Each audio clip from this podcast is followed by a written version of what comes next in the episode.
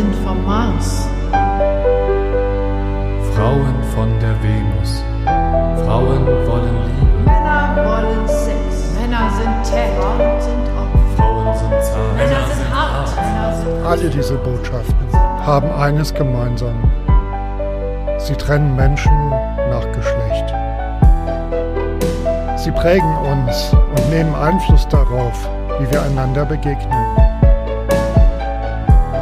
Vielen Menschen geht es nicht gut damit. Bei vielen Menschen, Männern wie Frauen, bleibt eine große Sehnsucht nach Ganzheitlichkeit und Verbundenheit. Es wird Zeit. Kommen wir zurück. Zurück von Mars und Venus. Der Podcast vom Mensch zu Mensch. Von und mit Eilert Bartels. Ja, herzlich willkommen zurück von Mars und Venus. Ja, Lieber Matthias Kopetzky. grüße dich, Eilert. Grüß dich. Hallo. Wir sehen uns heute zum zweiten Mal hier auf diesem Sofa. Auf diesem Sofa zum zweiten Mal, das stimmt. ja. Schön, dich zu sehen. Ebenso. Danke für deine Gastfreundschaft, dass ich zu dir komme. Danke So für die. Einladung, dass du mich dann nochmal in deinem in deinem Podcast haben möchtest. Ja, ja. Also ähm, zum einen hatten wir uns ja schon mal davor getroffen, ich glaube sogar zweimal, und hatten, ähm, hatten da eigentlich schon gedacht, eigentlich sind das Themen, über die müsste man öffentlich sprechen und Genau. über die müsste man auch immer wieder mal sprechen. Äh, Als wir das letzte Mal zusammengesessen hatten, da war, hast du eigentlich einen Verlag gesucht für ein Buch, was du mir gerade ähm, ausgehändigt gezeigt hast. Mhm. Das hatte ich jetzt gleich auch mal in die Kamera. Alter, weißer Mann, was nun? genau. Da hatten wir uns beim letzten Mal auch schon inhaltlich drüber unterhalten. Alter, Ja. weißer Mann, was nun? Ist ein Einmann-Theaterstück, Mhm, genau. was du geschrieben hast. Ja. Ähm, und so wie ich das von unserem letzten Gespräch in Erinnerung habe, ähm, in Reaktion ähm, einfach auf sich wandelnde Zeiten, Mhm. in denen du ja ähm, auch herangewachsen bist, bis zu dem Moment, wo wir heute hier auf dem Sofa sitzen Ja. ähm, wo du ähm, eine durchaus, ja, wie soll ich sagen, eine Sozialisation als Mann in unserer westlichen Kultur ähm, erfahren hast, mit allem, was dazugehört, mit allem Pipapo. Ähm, und was deine ganzen Verarbeitungsprozesse, die das mit sich gebracht hat, auch ähm, was wir da jetzt so in den letzten Jahren an Entwicklung hatten, ob das MeToo-Debatte war, ob das die dritte Welle der Frauenbewegung war, Mhm. ähm, die ja immer noch rollt, sag Mhm. ich mal. Ähm, das war ja ein äh, Theaterstück, das, das du auch spielst. zurzeit Ja, immer das spiele ich immer wieder, genau. Meistens eher so in der Provinz. Wie ich es Ja, ja, das spiele ich eigentlich nur in der Provinz, aber ja. das finde ich ja nicht schlimm, weil die zahlen immer besser als Berlin. Ja.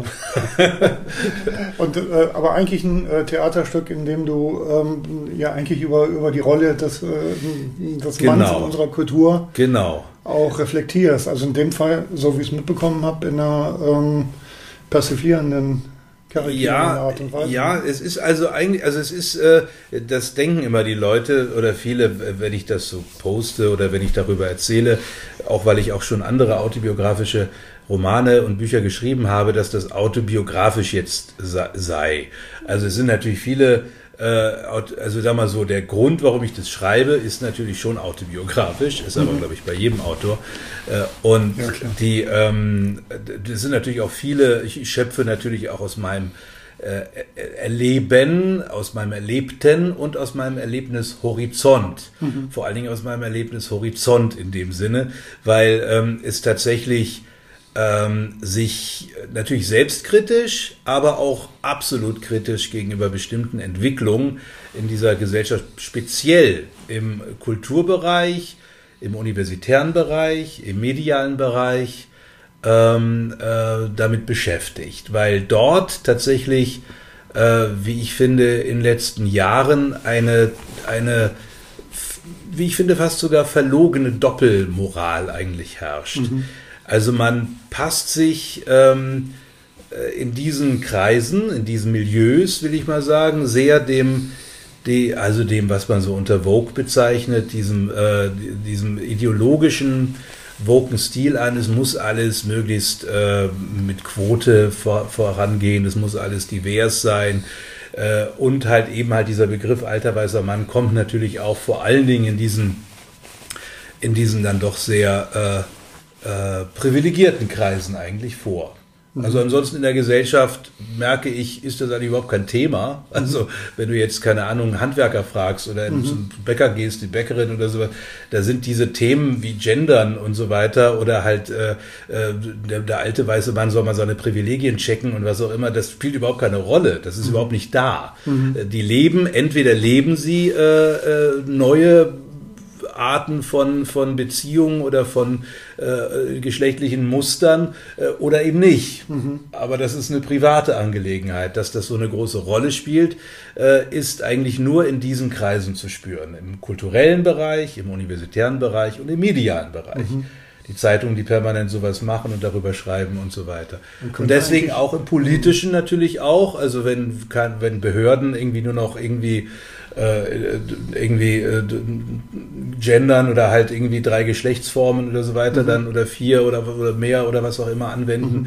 dann ist das äh, mehr gewollt als äh, tatsächlich, äh, äh, also mehr gemusst als gewollt. Mhm. Weißt du, was ich meine? Ich, äh, ja, ich, ich, weiß, was du meinst, ähm, oder glaube zumindest zu wissen, was du meinst. Und ähm, ich nehme wahr, dass sich was daran stört. Ja, das mich stört, stört eine Menge. Die Doppelmoral stört mich, mich daran. Äh, äh, äh, ah, okay. Also das wäre meine Frage gewesen. Was stört dich daran?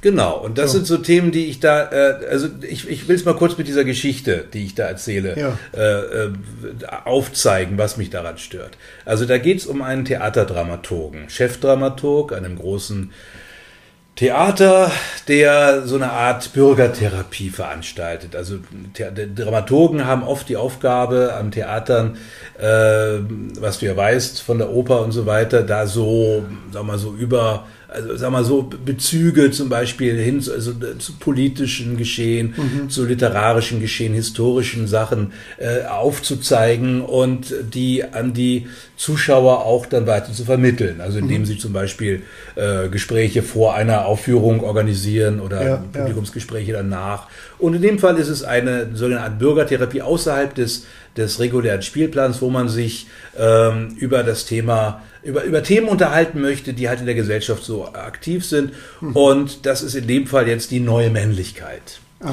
Ähm, und er lädt da also interessierte Leute ein, okay. These, mhm. Antithese, mhm. Synthese, man soll sich unterhalten und so weiter. Aber letzten Endes geht es ihm wie halt sehr vielen äh, Theaterleuten darum, eigentlich mehr oder weniger die Leute zu erziehen.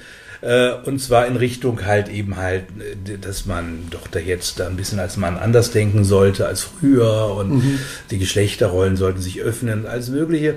Und was ja auch nichts Schlimmes ist, und er würde ja an seinem Theater auch dafür sorgen, dass alles divers zugeht und jedes zweite Ensemblemitglied hat jetzt auch schon Ensemble, hat äh, Migrationshintergrund, ist wichtig mhm. und ist eine Frauenquote da und klar und so. Äh, wie gesagt, und er ist aber also tatsächlich aber 15 Jahre, fast 15 Jahre in einer Chefdramaturgenstelle, ja. an einer Position. Ja. Ähm, was der Zuschauer später erst weiß, weil er, das, er wird ja immer fahriger. Mhm. Äh, und das kommt dann langsam raus, dass er gerade seine Kündigung bekommen hat mhm. von dem Intendanten, nämlich äh, weil seine Stelle von einer jungen migrantischen äh, Chefdramaturgin äh, ähm, oder Dramaturgin jetzt ersetzt werden soll. Mhm. Äh, und seine Geschichten seien nun mal auserzählt, seine Zeit ist nun mal auch ein bisschen vorbei, jetzt sind halt die anderen dran. So, mhm. Mit den Worten wird er mhm. mehr oder weniger verabschiedet und sagt, ja, ist doch toll, ist doch wunderbar, ich meine, es ist doch gelebte, es ist doch, mhm. wir müssen doch, wir müssen doch auch zu alle zurückstecken, jetzt sind aber andere Privilegierte dran und so, ich habe doch so, und aber eigentlich wurmt es ihn natürlich extrem, ne? also dass sein Kopf jetzt rollen muss. Die anderen Köpfe ist ja nicht so wichtig, aber halt mhm. halt sein Kopf sollte eigentlich nicht rollen, weil er ist ja einer ja, von den Woken, ja. einer von den mhm. Privilegierten.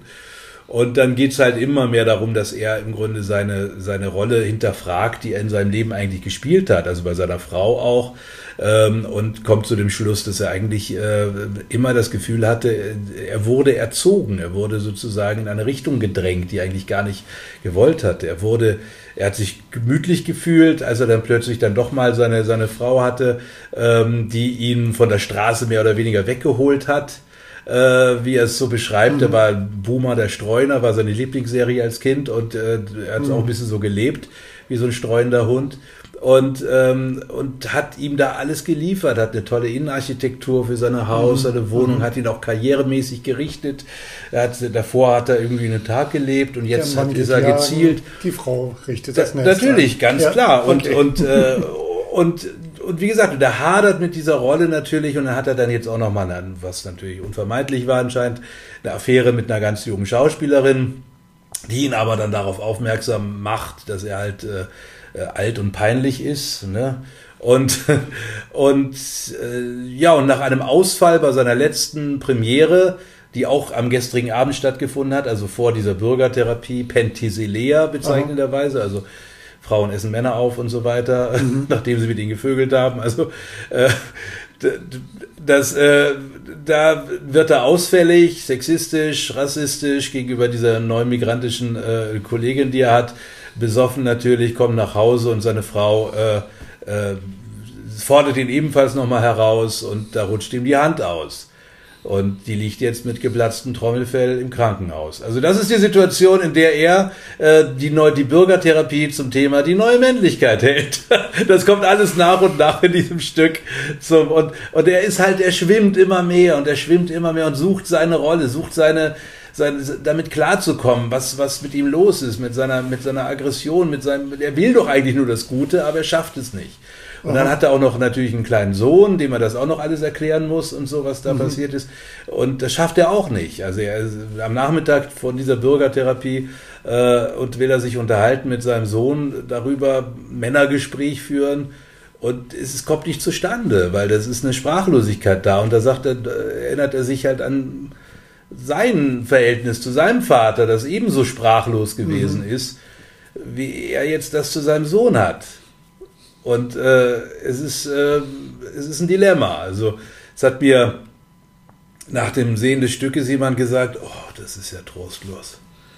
Das ist ja, also trostlos soll es eigentlich gar nicht sein. Aber es ist tatsächlich, es soll eigentlich noch eine Hoffnung dann da sein, dass er am Ende will er sich das Pflaster, das er jahrelang, das ihn beschützt hat, herunterreißen, mhm. um halt endlich mal wieder er selbst zu sein und sein Kind in sich zu entdecken und, und sich hinzugeben zum Beispiel äh, ans Leben und das zu wollen oder das zu leben, was er wirklich wollte eigentlich irgendwann mal und versucht in dem Sinne praktisch äh, diese ganzen Rollen, die auf ihn auch projiziert wurden, die er sich mhm. selber übergestülpt hat, halt einfach loszuwerden. Das wird also immer ehrlicher, das Stück. Nachdem mhm. erstmal diese Fassade des, des woken, anständigen Typen äh, erstmal runtergerissen wird. Und so erlebe ich tatsächlich viele Menschen, muss ich ganz ehrlich sagen, im Kulturbereich, äh, die Aha. vor drei, vier, fünf Jahren noch locker irgendwie ähm, ihren Machtmissbrauch betrieben haben. Vor zehn Jahren waren sie natürlich noch alt 68er. Mhm. Jetzt äh, und jetzt haben sie halt den Anstrich, mit, machen sie halt LGBTQ-Flaggen am Theater vorne dran. Aber der Machtmissbrauch und äh, und die Schweinereien sind genauso.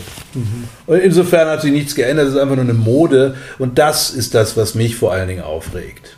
Das hat nichts, absolut gar nichts mit, äh, mit Diversität, auch nicht mit Neuemanzipation zu tun, auch nichts mit, mit, äh, mit, äh, ähm, mit wir sind zu fortschrittlich. Es ist einfach nur eine Mode. Und das, äh, das nervt mich. Okay, das, das ist total spannend, weil äh, die Doppelmoral, die du da beschreibst, ist ja im Grunde genommen ähm, eine Doppelmoral. Ich benutze den Begriff jetzt einfach mal, weil er ja, so, gesagt, schön griffig ja. ist. ja. ähm, nee, ähm, den Begriff der alten weißen Männer benutze ich jetzt einfach mal, ja, weil, er, weil er so. Genau. Ähm, das umreißt also eigentlich die Doppelmoral von alten weißen Männern, die auf einmal die Regenbogenfahne raushängen. Ja. Ähm, oder auch alte weiße Frauen, die halt jetzt in, oder überhaupt Frauen, die mehr in Positionen kommen. Äh, auch die äh, begeben sich den Anstrich, weil das System hat sich nicht geändert interessanterweise ja. habe ich ja mal dieses Buch Alte weiße Männer von Sophie Passmann gelesen, Mhm. diese junge dritte kenn Welle die, ja. Ähm, und in dem Buch steht in der Einleitung eine Definition von alte weiße Männer, die ich jetzt äh, wahrscheinlich nur lückenhaft wiedergeben kann, aber das sind eben halt ähm, Leute, die auf einem Haufen Privilegien sitzen, ähm, die auch schamlos ähm, ausspielen und sich häufig gar nicht bewusst darüber sind, auf was für Privilegien sie sitzen. So. Also das sie war- selber, würde ich auch mal sagen. Ähm, sie gehört das auch das dazu. war tatsächlich mein Gedanke. Ich dachte, ich dachte zuallererst an Ali Schwarzer. Ja, Ähm, und, und also fand es spannend, weil die Definition äh, alter weißer Mann eigentlich was ist, was geschlechtsunabhängig funktioniert. ja. So. Eben, braucht man eigentlich Ja, nicht diese Belei genau, dieses genau. beleidigende Bild, dass das nur Männer sind. Und auch nicht alt oder so. Das Ja. könnte man eigentlich was anderes für erfinden. Ja, Etwas Geschlechts äh, äh, Mhm. Einenderes sozusagen, weil Privilegien haben auch Frauen, so ist es nicht. Ja.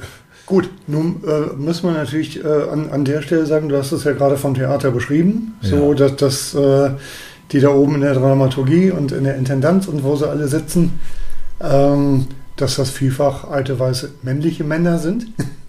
Mittlerweile ja nicht mehr. Also Mittlerweile ja nicht das, mehr. Mhm. Das, eben, das ändert, das ist ja genau diesen Übergang, beschreibe ich ja in, meinem, in Ja. meiner Geschichte. Der findet ja schon sehr konkret äh, Ja. statt und auch, Ich- auch berechtigterweise statt. Also Ich bleibe find's auch gerade mal dran, weil, weil, also da, ähm, Ja. weil du die Doppelmoral angesprochen Genau. hast und die kann ich, äh, kann ich ganz klar nachvollziehen, da wo alte weiße Männer plötzlich die Regenbogenflagge raushalten, Ja. ähm, aber eigentlich nur äh, insgeheim aus dem Bedürfnis, irgendwie äh, selber den Kopf über Wasser zu halten. Genau. So.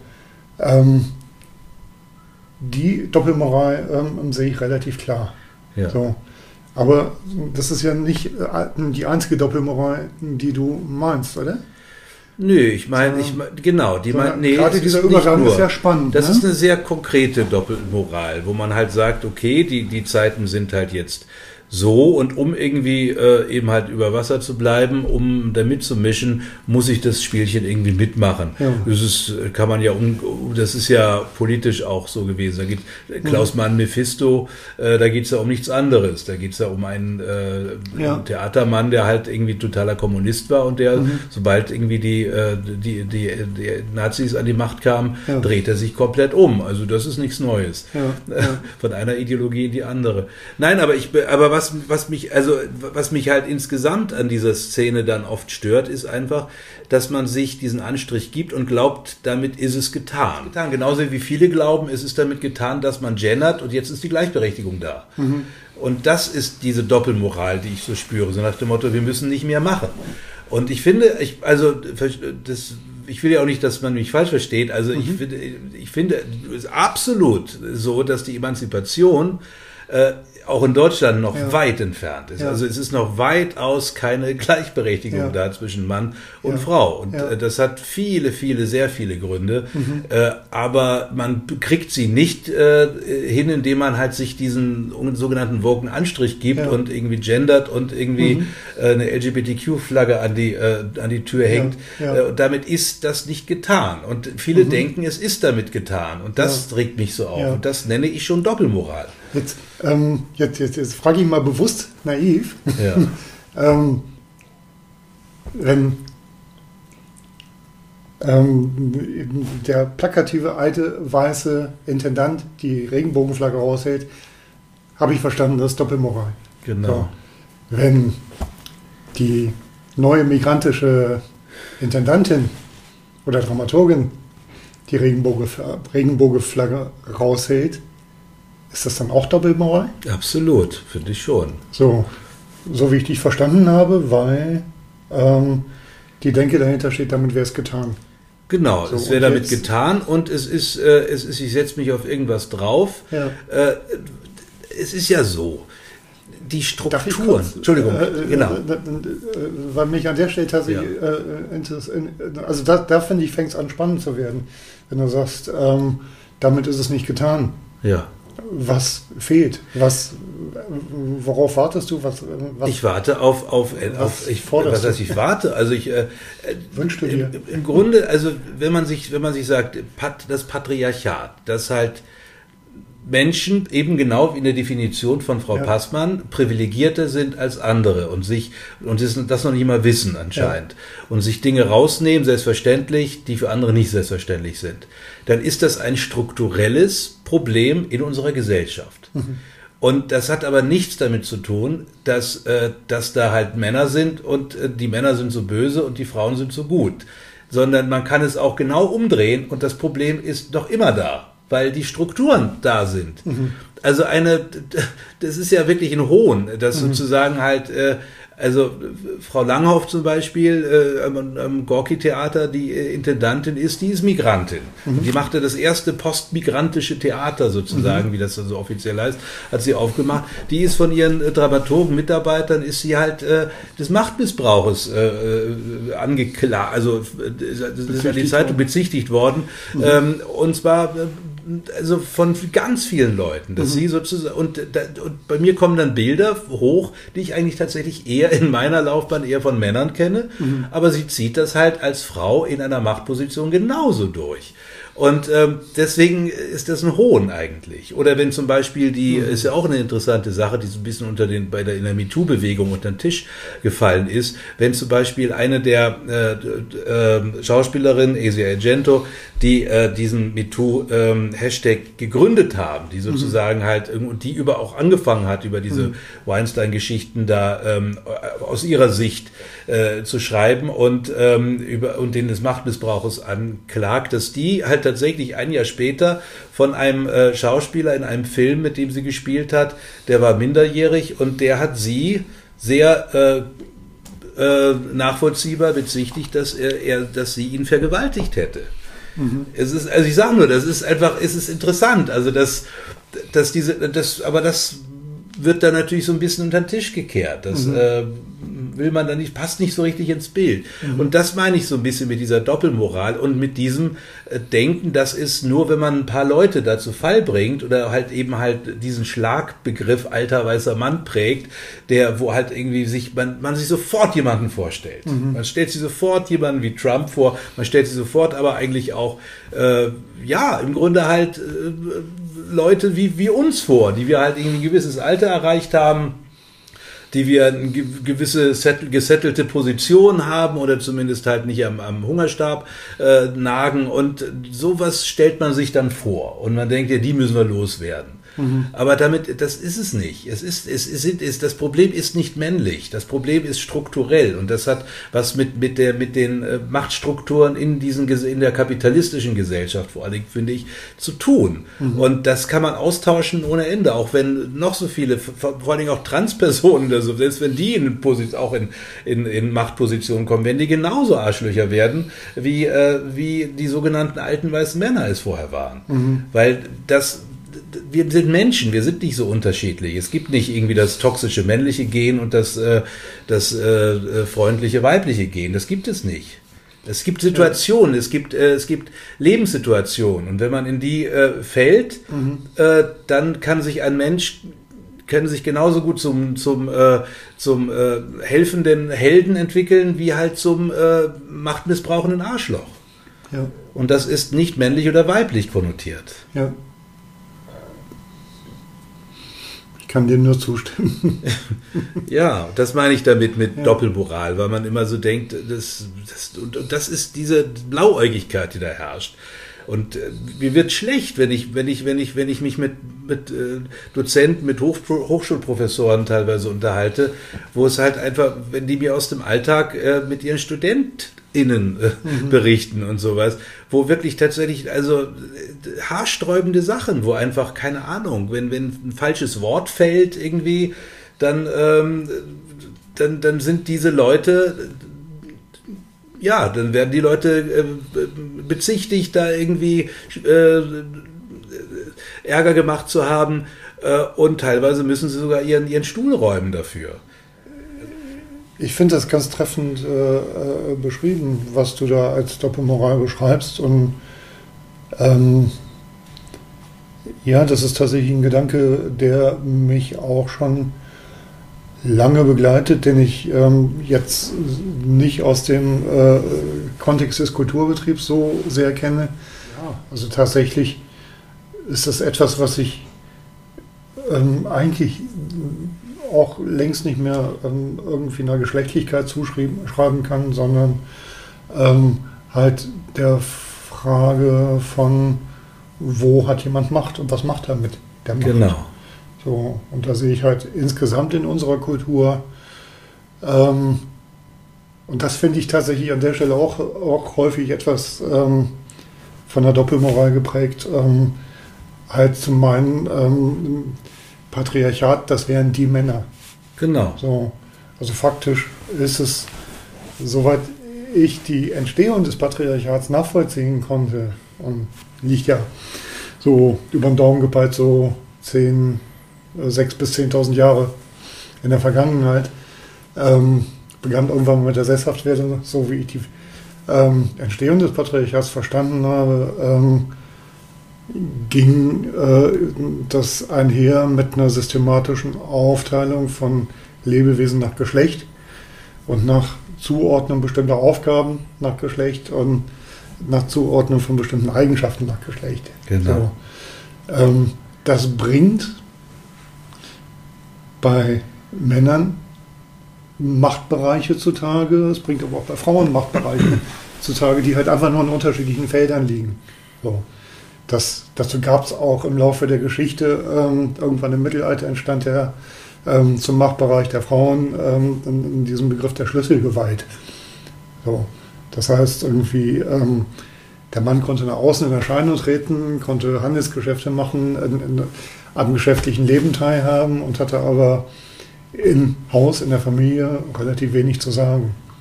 So, weiß es nicht, du ähm, hast iranische Wurzeln. Ähm, ich glaube, in der persischen Kultur äh, ähm, habe ich zumindest nach, von dem, was ich gehört habe, ähm, ist das häufig noch so. Ne? Absolut, ja, ja. So. Da ist das oft noch so. Ja, ja. Und hier in der westlichen Kultur ähm, mag das zwischenzeitlich arg reduziert worden sein.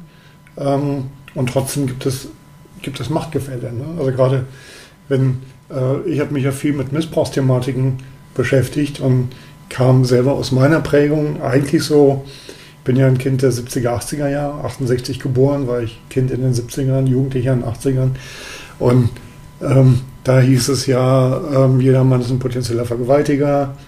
Ähm, in 80er Jahren? In den 80er Jahren. Ähm, okay. Ähm, der Mann ist sozial und sexuell ein Idiot, war ähm, aus dem Buch Der Untergang des Mannes von Volker Ellis Pilgrim. Ähm, und dieser, dieser Satz, der Mann ist Der Mann sozial, ist sexuell ein Idiot. Der Mann ist sozial und sexuell sozial, ein Idiot. Ja. Das stand in den 80ern in der Reihe, in der Reihe Roro Roman immer auf der ersten Buchseite. Also wenn der Deckel aufgeklappt hast, war das so ähm, das Statement. Geschrieben von einem Mann. Geschrieben von einem Mann. Ja. Ja, man könnte sagen, durchaus.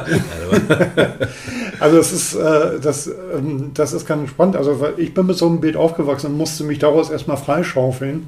Ja. Ähm, und in, in äh, meiner Auseinandersetzung, in, in, dem, was ich erforscht habe, was ich ähm, dann an Informationen recherchieren konnte ähm, und letztlich dann auch in vielen Gesprächen, ähm, es ist mir dann erst viel, viel später irgendwie klar geworden, ähm, wie viel Missbrauch tatsächlich auch im Kontext zwischen Eltern und Kindern stattfindet. Einfach weil da ja ganz eindeutig ein Machtgefälle ist. Mhm. Und da im Patriarchat die Väter äh, den Großteil des Tages weg sind, findet dieser, dieses Machtgefälle halt zwischen Müttern und Kindern statt. Ne? Absolut. So, ja. Womit dann wiederum auch ähm, klar wird, das ist nicht die Schuld der Frauen, sondern das ist ein strukturelles Thema. Genau. Ähm, das genau ähm, Menschen in Machtpositionen geraten. Ähm, auf der einen Seite ja. und gleichzeitig, also ich finde, das ist ja nochmal so ein Ding, ähm, was ich einfach auch ähm, immer noch dabei bin zu erforschen und, und, und verstehen zu wollen. Ähm, in der Machtposition alleine zu sein, ähm, begünstigt ja noch nicht den Missbrauch. So. Aber ich habe das Gefühl, dass wir uns eine Kultur geschaffen haben, in der ähm, Machtgefälle wechselseitig immer wieder dafür sorgen, dass wir missbraucht werden.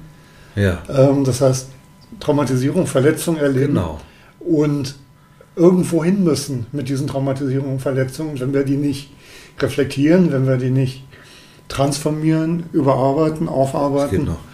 Ähm, ähm, dass wir die dann weitergeben, sobald wir selber mal ein Macht in der Hand haben.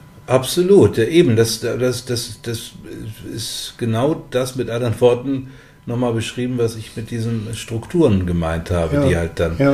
weitergegeben werden, obwohl äh, Mhm. sich die, das Rollenpersonal äh, geschlechtlich geändert hat oder ändert wird. Oder, Mhm. Und das, das sehe ich genauso. Das sind die Strukturen, die, das, die, man, an die man ran muss. Mhm. Und die bestimmen natürlich jeder selber. Und natürlich ist es genau, was du sagst. Also ähm, diese Arschlöcher sozusagen, diese alten weißen Männer in Machtpositionen, die ihre Privilegien äh, ausnutzen und ihre Macht missbrauchen, die wurden von irgendjemandem erzogen. Und in der Regel waren das vor allen Dingen Frauen, weil ihre eigenen Väter wahrscheinlich eher weg waren. So, ne? Also wenn wir jetzt in diesen Rollenbildern nochmal in einen Althergebrachten nochmal reden. Und das, äh, das macht es ja nochmal komplizierter. Ja. Ich bin, glaube ich, bin der Auffassung, dass sowieso diese ganzen um, Gender... das, um das noch weiter aufzurollen, äh, von Frauen, die wiederum ähm, sich eingefühlt haben in ihrer ähm, Bestimmungsgewalt eingeschränkt gefühlt haben Genau. und äh, dadurch eine Traumatisierung mit sich gebracht haben. Also für die das ja auch schon in ihrer Kindheit losging, wo sie Kinder von Eltern waren. Genau, das ging bei denen Ganz dann schon so, der, die, ja. Ja. und wurden halt jeweils wahrscheinlich nach Rollen äh, dann, äh, dann auch erzogen. Ne? Also die Jungs mussten halt äh, eben, die durften sich, äh, wenn der Junge mal ein bisschen aggressiver war, dann war er halt kräftig und hat sich durchgesetzt. Und wenn das Mädchen äh, aggressiver war, dann war sie hysterisch. und also so all diese Konnotationen, die da ja so eine Rolle gespielt haben und so. Und das, ja klar, das wird dann halt her, weit hergebracht und immer weiter äh, getrieben über Generationen, bis dann halt mal jemand kommt äh, in, oder bis mal halt irgendwie jemand das bricht. Also bis dann dieses Muster durchbrochen wird.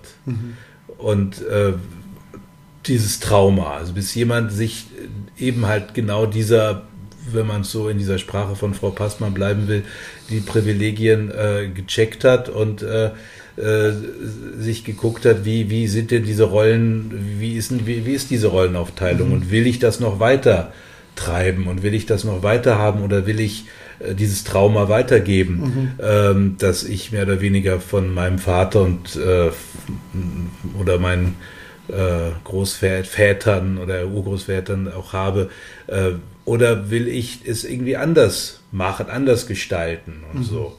Und da ist es dann, an dem Punkt ist es dann ja spannend. Und ich habe den Eindruck, wir versuchen ja schon eine Menge. Also es ist, wir sind ja in Prenzlauer Berg, also im Grunde das große Erziehungsbiotop irgendwie, wo man ja versucht sozusagen, zumindest seit einigen Jahren, die Kinder so ein bisschen anders zu erziehen, als es vielleicht noch vor ein paar Jahrzehnten der Fall gewesen ist.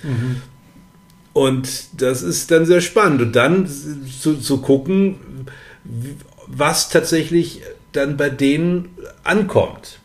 Also wie weit man tatsächlich versucht, gar nicht diese althergebrachten Rollen an die Kinder weiterzugeben, sondern sie selber sich entwickeln zu lassen und dann zu schauen, was, was ist eigentlich tatsächlich genetisch bei denen da.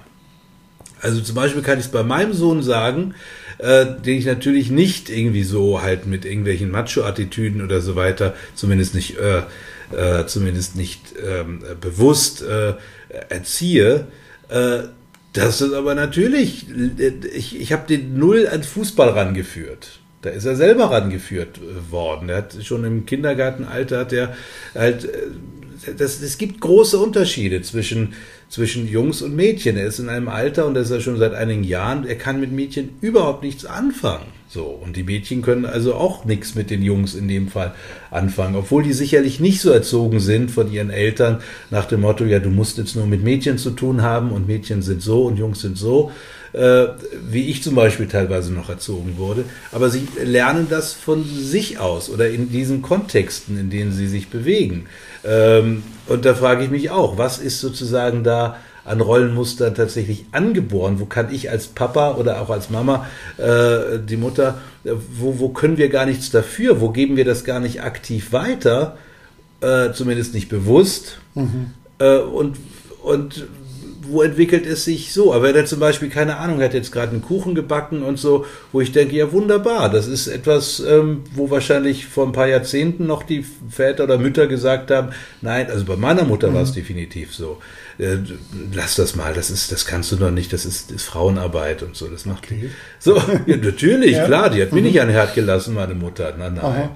So, das ist, musste ich mir alles sch- in meinem Erwachsenenalter schm- schmerzlich erarbeiten. Aber Aha. die war halt der Auffassung, der Matthias, der wird ja sowieso in so einer klassischen äh, äh, kleinen Familie und da aha. ist er dann halt der Mann, der draußen das Geld verdient und die Frau macht den Haushalt. Hm. Dass die, dass, dass ich so lebe, wie ich jetzt lebe, das äh, ist schwierig für sie, glaube ich, zu verstehen. So, ne? Mhm. Aber ähm, das, ja, und deswegen ist das spannend, also Mhm. zu sehen, ohne dass man das aktiv befeuert, dass trotzdem bestimmte Rollenmuster sich bei den Kindern entwickeln. Bis zu einem gewissen Punkt zumindest. Naja, das, das, ist, das ist natürlich tatsächlich spannend. Ne? So, so, ähm, an, an solchen Beobachtungen entzünden sich ja dann auch immer wieder Diskussionen von Ja. wegen, dass das ist genetisch angelegt und so weiter und so fort. Genau. Wo ich wiederum sage, Fußball spielen genetisch angelegt. wie lange gibt es Fußball, wie lange gibt es den Menschen? Unwahrscheinlich. Ja, ja, aber es ist, ja Aber- nur ein, ist ja nur ein Symbol für bestimmte sich austoben und was auch immer. Ja, Ne? ja viel interessanter finde ich tatsächlich, dass, ähm, dass das eine das andere nicht ausschließt. Ne? Apropos, ich werde jetzt auch mal ein Stück von dem, Genau. habe eben schon mal ein Stückchen davon probiert. Äh, Ist er beste gut? Grüße an deinen Sohn. Ähm, der ist als Bäcker angestellt. angenommen. Ja. Hm. Ja, ist wirklich gut. Der Ja? Kuchen. Ja. Oh, das freut ihn Mhm. sicherlich. Ja. Ja, aber also das finde ich eigentlich das, worum es geht, den Menschen, die da heranwachsen, die Freiheit zu lassen, das tun zu können, was sich gerade in ihnen entfaltet. Genau, So. genau. Das, das ist tatsächlich mein Credo, also Ja. mein Erziehungskredo.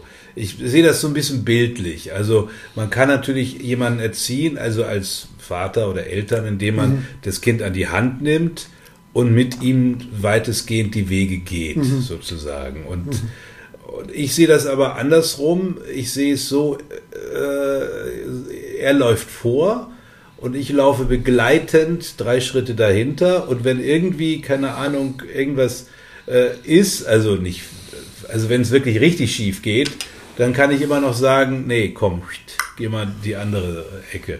Aber ansonsten sage ich gar nichts. Sondern versuche das nur zu begleiten, sozusagen. Wo ist der Punkt, kommt. wo es richtig schief geht? Naja, wenn es richtig, also, naja, das ist, das ist natürlich eine Abwägungssache. Also jetzt nicht, keine Ahnung, du bist jetzt irgendwie zehn Minuten zu spät und dann muss ich jetzt mal gleich aufbrechen und dich suchen oder so. Oder keine Ahnung, es gibt ja jetzt für Kinder diese Apple Watches, finde ich ganz furchtbar, wo man, die man irgendwie, das ist dann ja so wie so eine Fußfessel mehr Ja, oder weniger, ja. wo man dann als Eltern überprüfen kann, wo er sich jetzt gerade befindet oder das Kind. Das würde ich niemals machen wollen. Ja. Nein, das ist nein, keine Ahnung. Wenn zum Beispiel er macht was in der Küche, ne, er macht den Kuchen oder sowas. Ich war, war ja gar nicht da, als er das gemacht hat, aber ich lasse den einfach machen. Aber so, wenn er, wenn es eine Stichflamme aus dem Herd kommt, dann muss ich natürlich eingreifen. Ne? Okay. Zum Beispiel sowas. Ja, also, oder die Mikrowelle irgendwie anfängt zu rauchen oder sowas. okay. Solche Dinge. Also- aber Da, äh, die, die, ganzen, die du meinst, das sind halt wirklich da, wo Gefahr für Leib und Leben besteht. Ne? Zum Beispiel, genau. Oder wo halt Hilfe, wo er auch selber fragt, kannst du mir da helfen? Ich finde das- und, ja. äh, aber ansonsten versuche ich halt möglichst wenig reinzugehen, sondern Mhm. ihm die, die Rezepte für den Kuchen zu besorgen und ähm, ihn beim Fußballverein anzumelden und keine Ahnung, das zu begleiten, was, was, was er so Mhm. möchte. Und ähm, klar, und dann natürlich mit Rat und Tat zur Seite zu stehen. So. Mhm. Das sehe ich als meine Aufgabe an. Genau was du sagtest, also dass man die Menschen sich entfalten lässt und gucken lässt, wo ist was. Ja. Naja gut, und wie gesagt, und dann, und dann ist es sehr spannend zu sehen, was an althergebrachten, in dem Thema, was an althergebrachten Rollen, Bildern tatsächlich, die, mit denen ich ja teilweise auch zu kämpfen oder zumindest aufgewachsen bin, ähm, was da tatsächlich bei, bei, bei, bei der nächsten Generation tatsächlich kommt und was nicht. Ne? Und das finde ich schon sehr spannend. Also Auf jeden Fall. Ja. Ich komme noch mal zu dem Buch zurück. Genau, Als wir das letzte Mal ähm, hatten wir ja schon mal darüber gesprochen. Danke, dass du heute noch mal darüber gesprochen hast, weil ich jetzt ähm, den Plot noch besser verstehe. Genau. Über das Buch hatten wir gar nicht so. Ich hatte nur über, über das Äh, Thema gesprochen. Richtig, über das Theaterstück. genau, Das, das ist ja sozusagen das Theaterstück in Schriftform. genau. Ähm, damals hattest du noch einen Verlag dafür gesucht.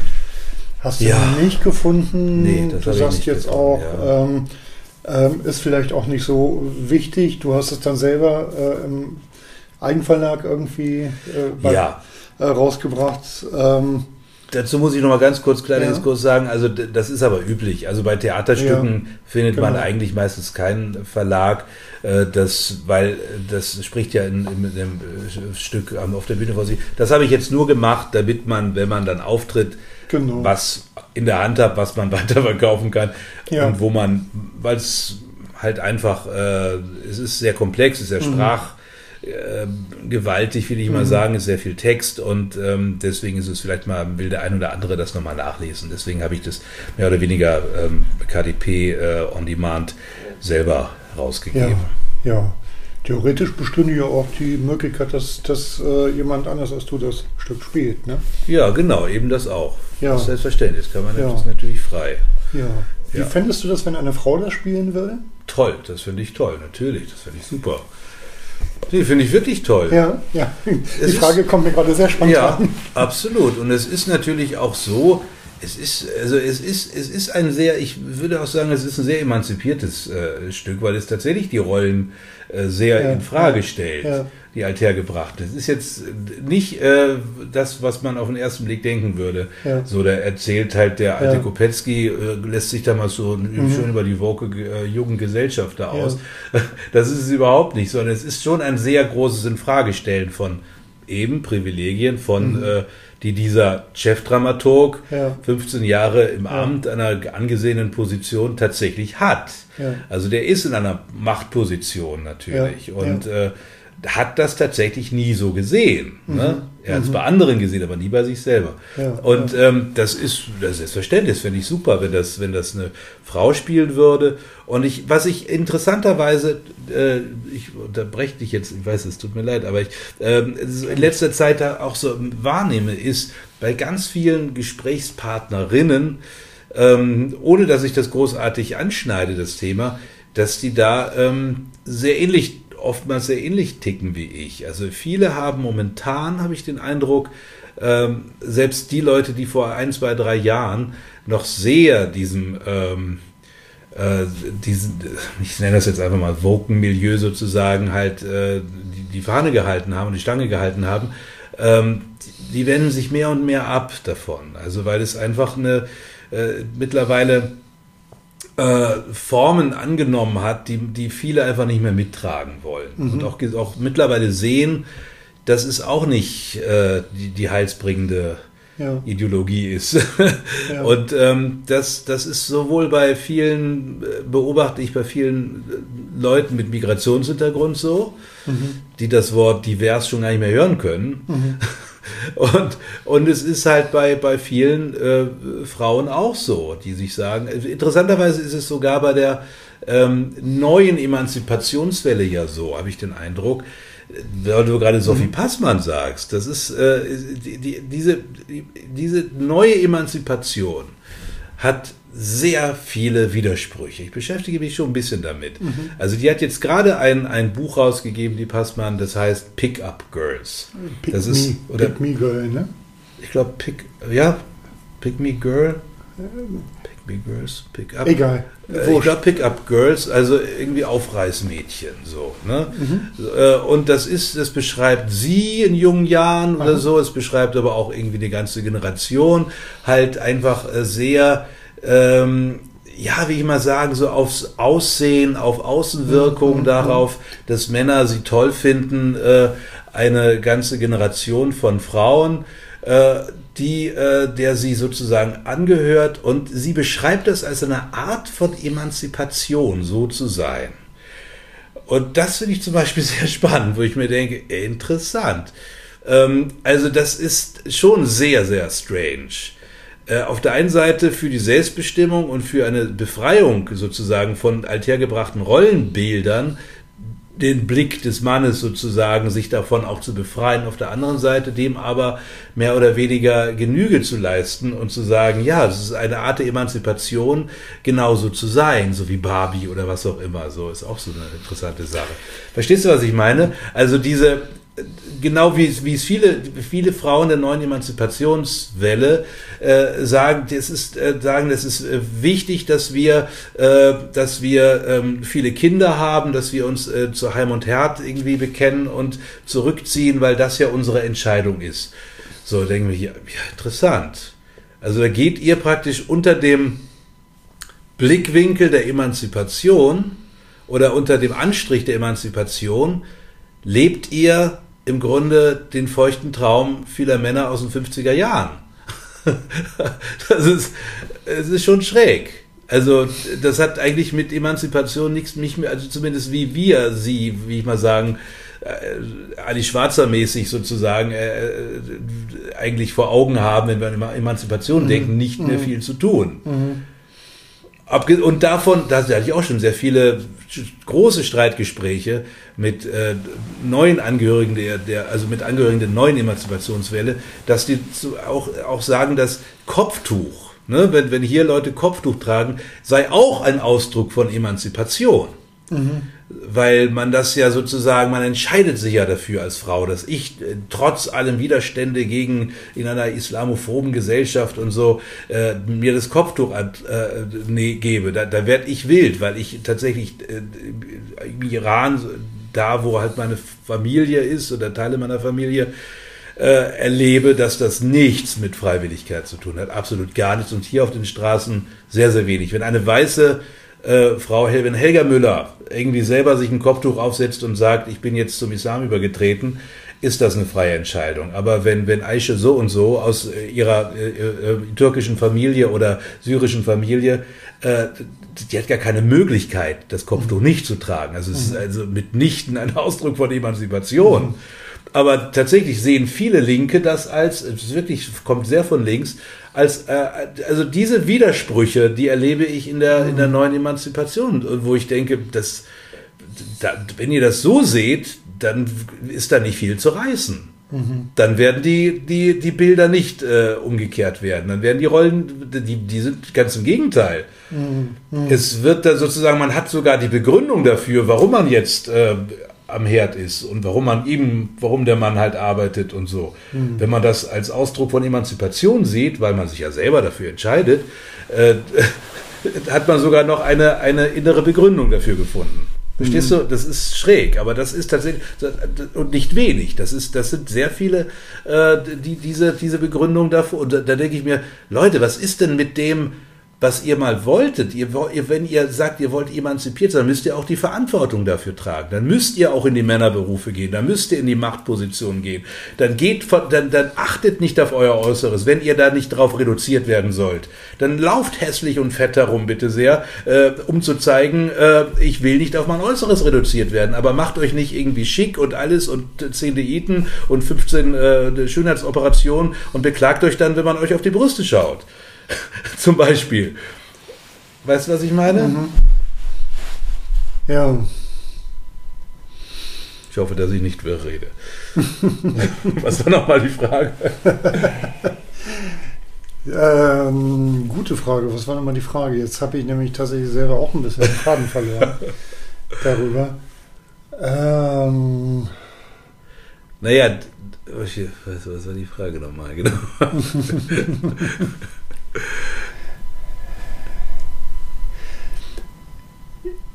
Ich hack an der Stelle mal ein. Wir können das zurückspulen. Mhm.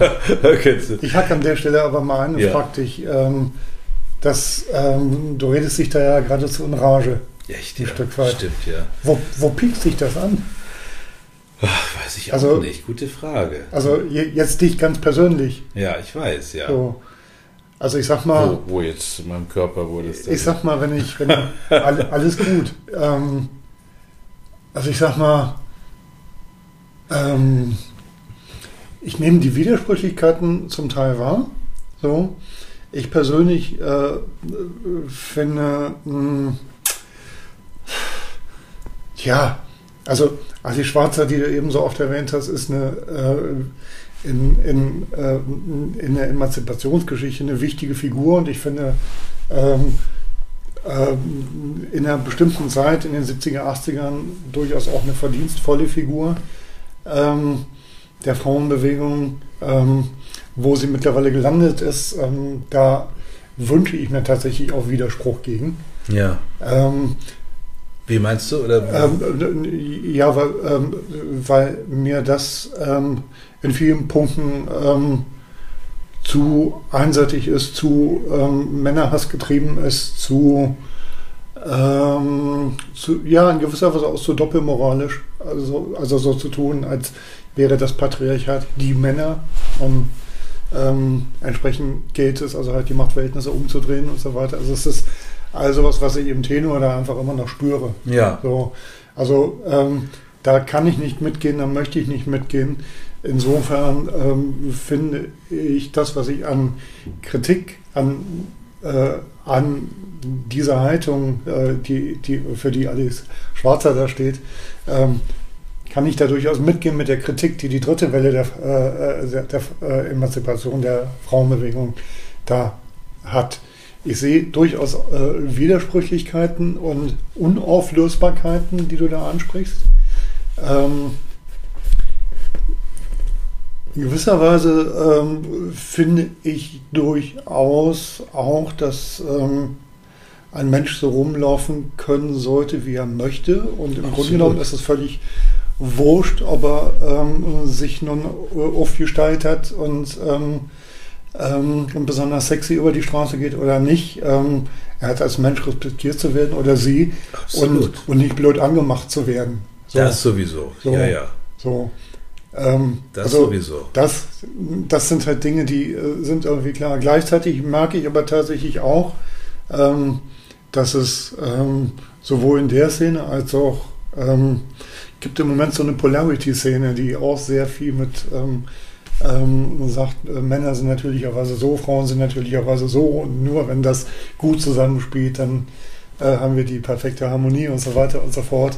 Ähm, wo ich auch denke, so das, was ihr da beschreibt, ist für mich kulturelles Trauma, aber keine Lebendigkeit.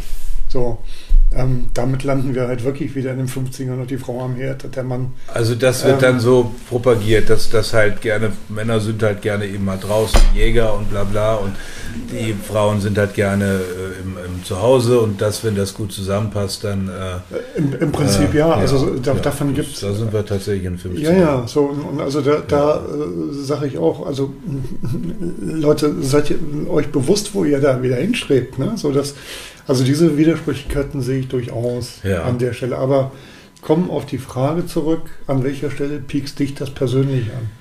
Ja, naja, vielleicht ist das, also alles das, was du da beschreibst, ist ja, oder was wir da jetzt beschreiben, hat ja was mit, tatsächlich was mit Trauma zu tun ja. äh, mit, äh, ne, Trauma, das man noch nicht so richtig durchdringen kann, wo man merkt, man will das, man will da weiterkommen, ja. aber man kommt irgendwie nicht ja. richtig weiter. Und so, vielleicht ist das bei mir genauso. Also das ist, äh, also es piekst mich, äh, glaube ich, an der Stelle an, eben halt, wenn ich, wenn ich sowas wie Verlogenheit äh, spüre. Und wie gesagt, ich habe ja nun mal leider, äh, oder auch zum Glück, weil ich das ja sehr gerne mag, halt mit diesem kulturellen Milieu sehr viel mhm. zu tun gehabt oder mhm. zu tun gehabt, nicht, ich habe zu tun.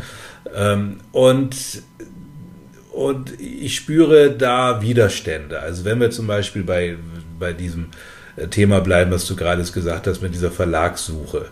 Ja. Ähm, es, es piekst mich an, weil ich natürlich in einer erstmal, weil ich, weil ich mein, erstmal, weil ich mein Leben lang, das kann ich wirklich, glaube ich, so sagen, also, dass ich äh, versuche, also mir sind diese Dinge wirklich fremd. Natürlich habe ich auch meine eigenen äh, Geister, aber mir sind diese Themen äh, wie eine Frau ist schlechter als ein Mann oder eine Frau muss weniger verdienen als ein Mann äh, und sie muss zu Hause bleiben und äh, so und diese ganzen Dinge und, und die Erziehung ist Sache der Frau und äh, solche Dinge, das war mir immer völlig fremd. Das war mir vor 30, 40 Jahren fremd und das ist mir jetzt auch noch fremd. Also ich, ich habe da überhaupt kein Problem damit. Ich habe auch früh mit, mit weiblichen Chefinnen und so oder so zu tun gehabt. Ich kann wirklich, also von mir aus so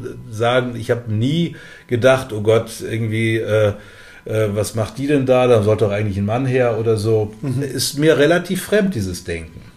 Äh, und das ist, glaube ich, mein Problem mit dieser ganzen Szene, wo ich denke, da, da kommen jetzt Leute, Leute und tun so, als ob äh, sie irgendwie diese Dinge erfinden würden. Als ob sie sowas wie Gleichberechtigung oder wie, wie äh, äh, weibliche Chefinnen oder wie äh, jetzt die Frau äh, muss sich eher, äh, muss sich aus ihren Rollen heraus bewegen, als ob sie das erfunden, erfunden hätten. Und ich äh, habe den Eindruck, das ist eigentlich etwas, was, was, wofür ich zumindest in meinem Leben und auch viele meiner Freunde eigentlich immer gestanden haben. Aber wäre ja dann auch ganz gut. Das könnte ich ja sagen, toll, prima, äh, schöne neue Welt. Das Problem ist, dass ich aber den Eindruck habe, in dieser kulturellen Szene, dass Leute wie ich dafür bluten müssen. Dass wir tatsächlich weniger Chancen haben, weniger Jobs bekommen, äh, unter dem Anstrich, naja, ihr habt ja immer Privilegien gehabt, ihr könnt ja auch mal zurückstecken.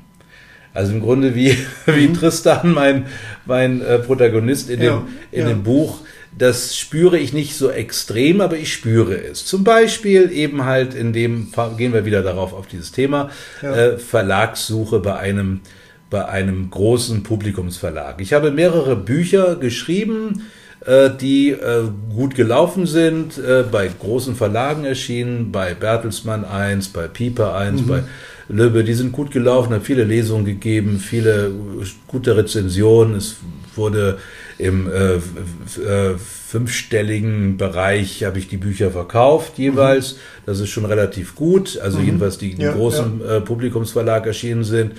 Äh, so, und der Agent, bei dem ich halt äh, die alle verkauft habe, dem habe ich jetzt halt ein Buch vorgeschlagen, wo ich mich mit äh, männlicher, mit meiner ganz persönlichen männlichen Sozialisation auseinandersetze.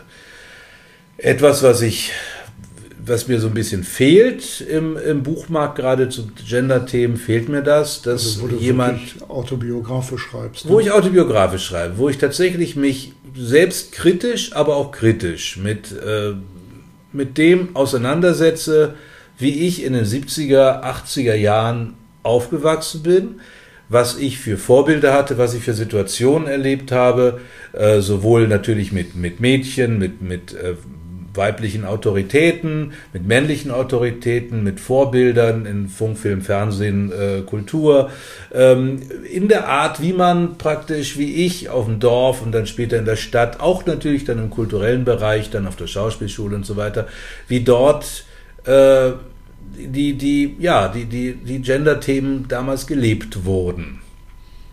Es sind auch viele Stories sowohl von eben von Machtmissbräuchen, von auch von Missbräuchen, von äh, ein oder anderen auch selbstkritisch, wo ich tatsächlich auch mal bei einer Beziehung tatsächlich zum Stalker äh, wurde und mir das erst viel viel später bewusst ist, dass ich da tatsächlich Grenzen überschritten habe. Äh, das war ich noch sch- schwer verliebt mit 17, aber das hat natürlich auch viele Dinge nicht erlaubt. Zum Beispiel solche Dinge. Also ich äh, setze mich da sehr auseinander ähm, mit dem unter dem Begriff Machos, Magier und Mimosen. Das soll sozusagen äh, im Grunde na die Männlichkeit, die ich erlebt habe in meinem Leben, meinem noch relativ jungen Leben mit 50 Jahren, hoffe ich doch, ähm, dies, das fasst es ein bisschen zusammen. Also Machos, Magier und Mimosen, Männerbilder, ähm, Stories vom Mann werden. Und ähm, das Problem ist einfach, dass ich äh, das also einem Agenten dann vorgeschlagen habe und äh, der mir ganz klar geschrieben hat, äh, lass es. Also lass es einfach bleiben, weil ähm, äh, wir würden, also er auch, er ist aber zehn Jahre älter als ich, und äh, er ist wirklich da auch von den Einstellungen her auch extrem weit entfernt äh, von dem, was Frau Passmann da über alte weiße Männer schreibt. Aber er sagte, wir fallen, wir fallen unter den Begriff alte weiße Männer. Äh, und ähm, von uns will keiner was über diese Themen lesen. Keiner. Es ist äh, ein, ähm, es gab auch mehrere Versuche, sagt er, sind alle gescheitert. Entweder sind die Bücher gar nicht angenommen worden oder sie sind schlecht beworben worden oder sie sind äh, gnadenlos gefloppt. Und ähm, das äh, er würde natürlich sich freuen, wenn ich ihm eines Besseren belehren würde, aber ähm, er sieht da keine Chance. Und es, also mich hat das sehr, also weil ich seine Meinung, seine Expertise wirklich sehr schätze. Er hat wirklich in vielen Punkten Ja. immer recht gehabt, auch zu, äh, ich habe ihm ja schon mehrere Bücher vorgeschlagen, die er auch abgelehnt hat äh, oder Projekte und ich, ich schätze seine, seine, seine, seine äh, sehr klare, der ist auch Jurist auf der einen Seite, aber auch Literaturwissenschaftler, kennt den Buchmarkt wunderbar, aber sieht das Ganze auch von der verkäuferischen Seite. Also in so, und das hat mich sehr gekränkt, weil ich ihm tatsächlich das auch abnehme. Und mittlerweile weiß ich es auch von sehr, sehr vielen anderen Leuten. Äh, ich, es gibt zum Beispiel einen Autor, vielleicht kennst du den sogar, habe ich jetzt den Namen nicht parat, aber ich kann ihn dir gleich mal geben, der sagt, er hat sehr, sehr viele Bücher geschrieben, auch, auch im großen Publikumsverlagen und dann tatsächlich hat er aber auch über, ähm, über männlichen äh, körperliche Missbrauch, Ja. also dass Männer sozusagen missbraucht wurden hat er Bücher geschrieben, die an keinen dieser größeren Verlage rangekommen sind. Die Ja. hat er dann auch selber rausgegeben, Ja. äh, weil es einfach niemand angenommen hat. Das ist einfach kein Thema, was, was irgendjemanden großartig interessiert. Die Frauen, es sind ja vor allen Dingen Frauen, die Bücher lesen, äh, die interessieren sich nicht großartig für diesen Themenbereich. Äh, und ähm, er hat da keine Chance gehabt. Er sagt, er hat da so. Und äh, mehrere Leute, die mir tatsächlich äh, gesagt haben, ja, da gehen sie leider mit. Es gab jetzt auch nochmal in der, in der Zeit einen interessanten äh, Artikel, ich weiß nicht, ob du den gelesen hast. Äh, da ging es darum, dass ähm, in den USA allerdings ein, ähm, jemand ein, ein, so eine Art, ein, ein Verlag gegründet hat in den USA für Literatur von alten weißen Männern in dem Falle, weil er die Beobachtung macht, äh, es ist eigentlich, du hast fast keine Chance mehr, wenn du ein gewisses Alter überschritten hast, zu bestimmten Themen überhaupt äh, in großen Verlagen zu veröffentlichen. Als Mann ja. Es ist, äh, es ist schwierig. Es, ist, es gibt da mittlerweile schon die, die Richtung, dass man sich, äh, was früher ja bei andersrum der Fall war, vor 100 Jahren, Ja. dass man sich als schreibender Mann eine, also weibliche Initialen gibt und versucht sozusagen dahinter zu treten, um überhaupt irgendwie da was an die Verlage ranzukriegen. Und das, und das ist der Punkt, der, der mich sehr kränkt, wo ich wirklich merke, Das hat ja eigentlich schon fast wieder Schaum, ne? was, dass man sich Das- umkehrt, ja. Ähm, naja, das ist, äh, also, also ich, ich, ich muss gerade drüber lachen, weil ähm, Fanny Mendelssohn Bartholdy ähm, Ja, ja ähm, ihre Sachen auch unter männlichem Pseudonym Genau. veröffentlicht hat. Ne? Genau, oder die So, Ja. und, und, und einige andere T-Schwestern und so zum ähm, Beispiel. Auch. Autorinnen und, und, Ja. ähm, äh, Komponistinnen im 19. Jahrhundert Genau. den Weg wählen mussten. Jetzt, jetzt, jetzt hat sich das gerade ein Stück weit Und das umgekehrt. ist das, was man auch immer hört. Dass man so, ja, das, da, da musst du jetzt mal äh, stark sein, weil es Ja. ging jahrhundertelang den Frauen genau so, wie es dir jetzt geht. Da denke ich mir, das hilft mir jetzt nichts. Und ehrlich gesagt finde ich es auch ziemlich äh, wohlfeil zu sagen, äh, nur weil, weil jetzt eine Seite jahrhundertelang bis äh, unten war, müssen jetzt mal die anderen unten sein. Da denke ich mir, nee, das so, das so funktioniert für mich Fortschritt nicht. also wirklich nicht. Und ich äh, äh, gebe dir auf der einen Seite recht und finde auf der anderen Seite, doch, wir können das daraus lernen. Mit Sicherheit können wir So, was draus was wir lernen, nämlich daraus lernen können, ist, dass es Wege gibt, Ja. Trotzdem irgendwie rauszugehen. Und, und, und, also das haben uns die Frauen vorgemacht. In den letzten Jahrzehnten, in den letzten Jahrhunderten. Ja. Und ähm, dass es sich verdammt nochmal lohnt, dran zu bleiben. Also das, was du beschreibst, das beobachte ich selber ja auch, dass ich mit meinen Genau. Büchern zwar einen kleinen Berliner Verlag gefunden habe, aber das ist halt kein Publikumsverlag. Genau. Ähm, und ich habe ähm, ich hab für das Männerbuch damals einen Presseagenten beauftragt, Ja. das den, äh, den Medien anzubieten für Rezensionsexemplare. Es hat sich, ähm, die Reaktion war 0,0. Ja. So. Das beschreibt dieser andere So. Typ, der das, Aber das ist- auch ja, ja. mit den Redaktionen und Mhm. so weiter. Also das ist, äh, ging mir tatsächlich beim Frauenbuch übrigens auch nicht anders. ja. Ähm, das hatte mich ein kleines bisschen überrascht, aber ähm, ja, weil du ein Mann bist, wahrscheinlich, ich, das geschrieben äh, ja, hat. ja, interessanterweise ähm, war ich jetzt gerade neulich auf einer Lesung von einer ähm, wirklich fantastischen ähm, ähm, Autorin, also die einfach ähm, eine tolle Sprache hat, eine äh, äh, ja, die, die, die, die schreibt sehr, sehr roh. So. Und die hat einen Krimi geschrieben, ähm, wo der Protagonist tatsächlich ein übelster Patriarch ist. Ähm, oder zumindest ein, so, ein, so ein klassischer Patriarch. Ähm, es ist von der Frau geschrieben, ähm, das Bild, was sie von dem Mann zeichnet, ähm, da habe ich so schon auch gedacht, okay, ähm, sie zeichnet das gut und gleichzeitig steckt sie nicht im letzten Winkel seiner Seele drin. So, also das, das war dann Mhm. so was, wo ich halt auch dachte, so, ähm, es ist ein super Buch, super Thema. Ähm, er hat in seinem Leben äh, in, in allen Jahrzehnten äh, mit verschiedenen Frauen zusammengelebt, hat denen allen was angetan und die rächen sich letztlich alle, indem sie ihn alle an einem Tag gemeinschaftlich ermorden. So, also es ist ein Krimi. So, es ist halt ein Krimi. Richtiger, Ähm, schöner Alice Schwarzer Krimi, ja. ähm, ja, in gewisser Weise, ähm, aber, aber wurscht, aber trotzdem, Ja, ja. Auch, auch die sagte hinterher, ähm, ähm, und nicht, weil ich das angefangen habe, sondern sie sagte es selber, Männer haben es schwer zurzeit. Die werden von Verlagen nie angenommen. Ja. So. Also Ja. das, äh, das fand ich spannend, dass auch die das sagte. So. Und noch was, was ich dazu erzählen kann, ist, ähm, wie heißt sie, Katja Lewine, glaube ich, Ja. junge feministische Autorin. Ah ja, die hat irgendwie null Bock oder keinen Bock, irgendwie dieses Buch Ähm, geschrieben da, oder? Ähm, ja, oder, oder gerade, ich glaube, es ging um Lust. Ja. Also es ging erst um weibliche Lust, hat sie ein Buch geschrieben. genau. Dann hat sie ein Buch Männliche, über männliche Lust genau. geschrieben. Ähm, und da habe ich dann halt ähm, so die Interviews da, um, um, Mhm. um diese Erscheinung herum gelesen, wo sie dann sagte, ähm, ähm, ja, es gibt ja keine Bücher von Männern dazu.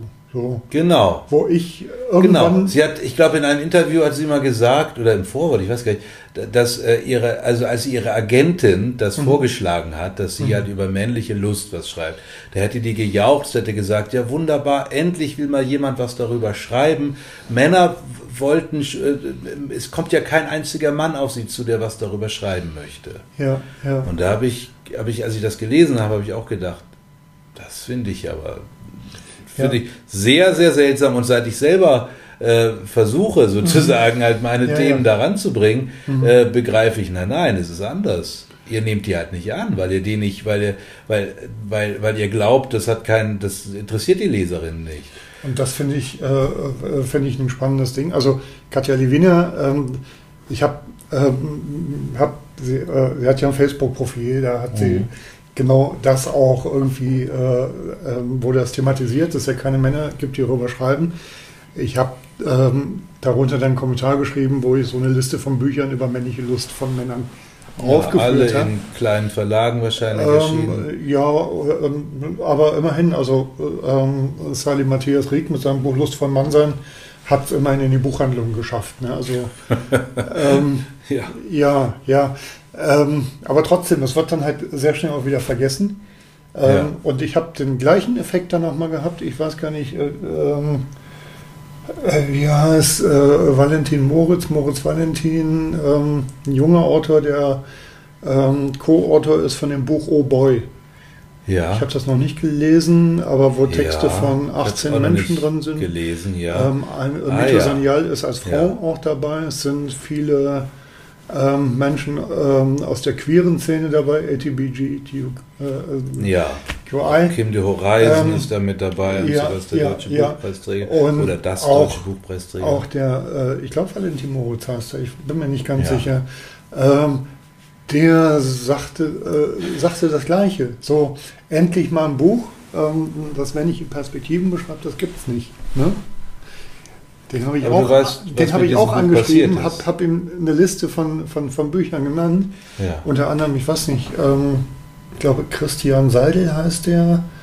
Ähm, ich komme. Ich weiß nicht, ob du Ja. das Buch kennst. Ja, das hat ist ich von, von dir kenne ich es, glaube ich.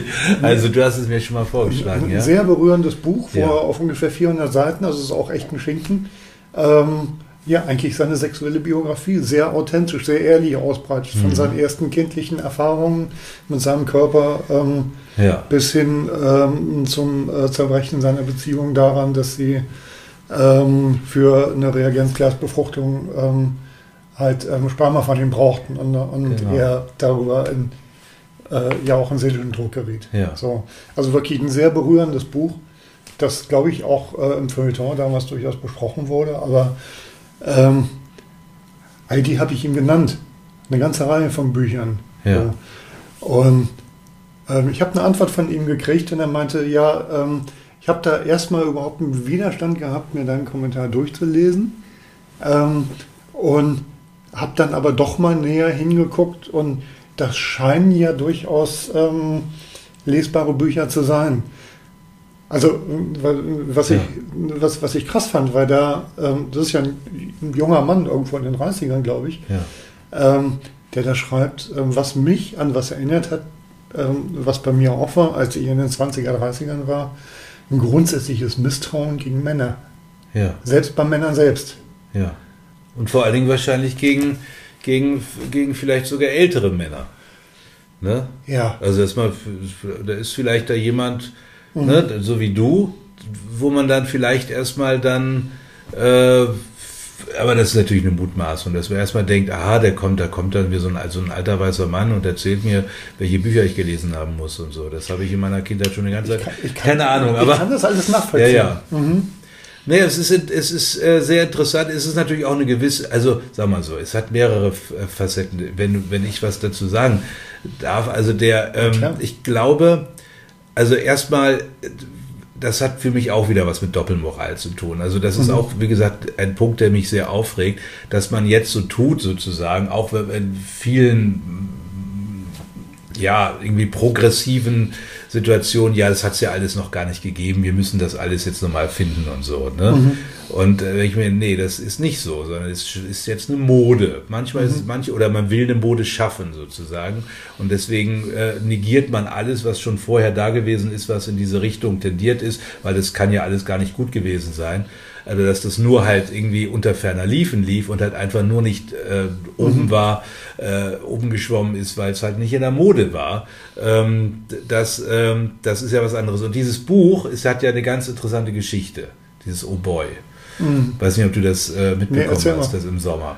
Äh, auch einer der Gründe, warum ich, warum ich dann nochmal verzweifelt bin. Ich glaube, es war sogar von diesem Valentin Moritz. Der, also es waren ja alles Autoren, auch so Kim Reisen und so weiter, also irgendwie alles sehr, sehr renommierte Leute und so, die da halt einfach äh, eben halt Männergeschichten erzählt haben. So, ne? ähm, und ich glaube, das war dieser Moritz. Müsste man eigentlich googeln, bevor man jetzt öffentlich da was Falsches sagt. Ja, genau, das war er.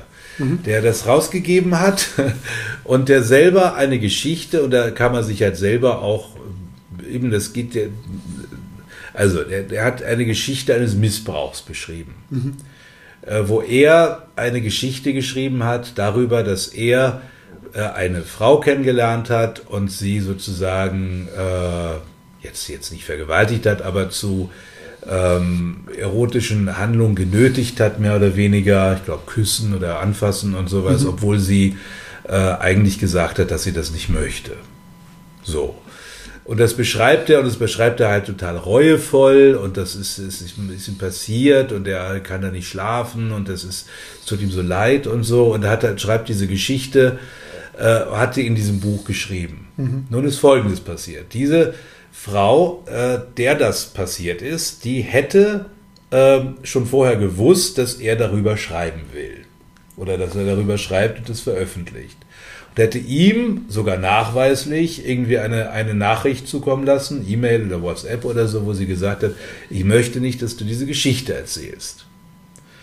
Und ähm, dann hat er sie veröffentlicht in diesem Buch, Oh Boy. Und danach hat sie über Twitter oder X oder was auch immer oder halt auch Medien und so, hat sich da so, hat, hat, hat gesagt, dass, äh, das findet sie richtig beschissen, dass er das veröffentlicht hat, weil sie hat ihm Verfügung, hat ein Nein gegeben sozusagen zu dieser Veröffentlichung. Mhm. Woraufhin natürlich ganz, ganz viele Leute der Kulturszene äh, aufgestiegen sind und gesagt haben, das ist ja jetzt ein doppelter Missbrauch. Du erst hast du sie äh, gegen ihren Willen angefasst äh, und sie geküsst, dann hast du es äh, und dann ja. wollte sie das nicht, dass du das veröffentlichst, und hast es trotzdem gemacht. Und jetzt stellst du dich und, und machst sozusagen mit, mit dieser Geschichte, willst du irgendwie äh, dich äh, als reingewaschen oder vielleicht sogar karrieristisch äh, dich bedienen, sozusagen. Mhm, mhm. und woraufhin, also da gab es einen Riesensturm, was man ja Riesensturm nennen mag, in dieser recht mhm. kleinen mhm. Literaturszene. Auf jeden Fall ging es durch die Taz und alles Mögliche, kannst du nachlesen. Ähm, woraufhin die Veröffentlichung dieses Buches zurückgezogen wurde, des kompletten Buches. Das kannst du gar nicht mehr kriegen. Ach, das kriegst du ja auch schade. Ich wollte es doch noch kaufen. Vielleicht mittlerweile wieder oder gekürzt okay. oder so, okay, aber diese spannend. Geschichte, äh, äh, ich glaube, das gesamte Buch ist zurückgezogen worden. Oh äh, boy. Genau. Und oh da habe ich mir gedacht, ja, tatsächlich, oh boy, habe ich mir da gedacht. Ja. Also dachte ich mir, um Gottes Willen, was für ein, da will in dieser, was für eine verfahrene, beschissene, lächerliche, also jämmerliche Situation.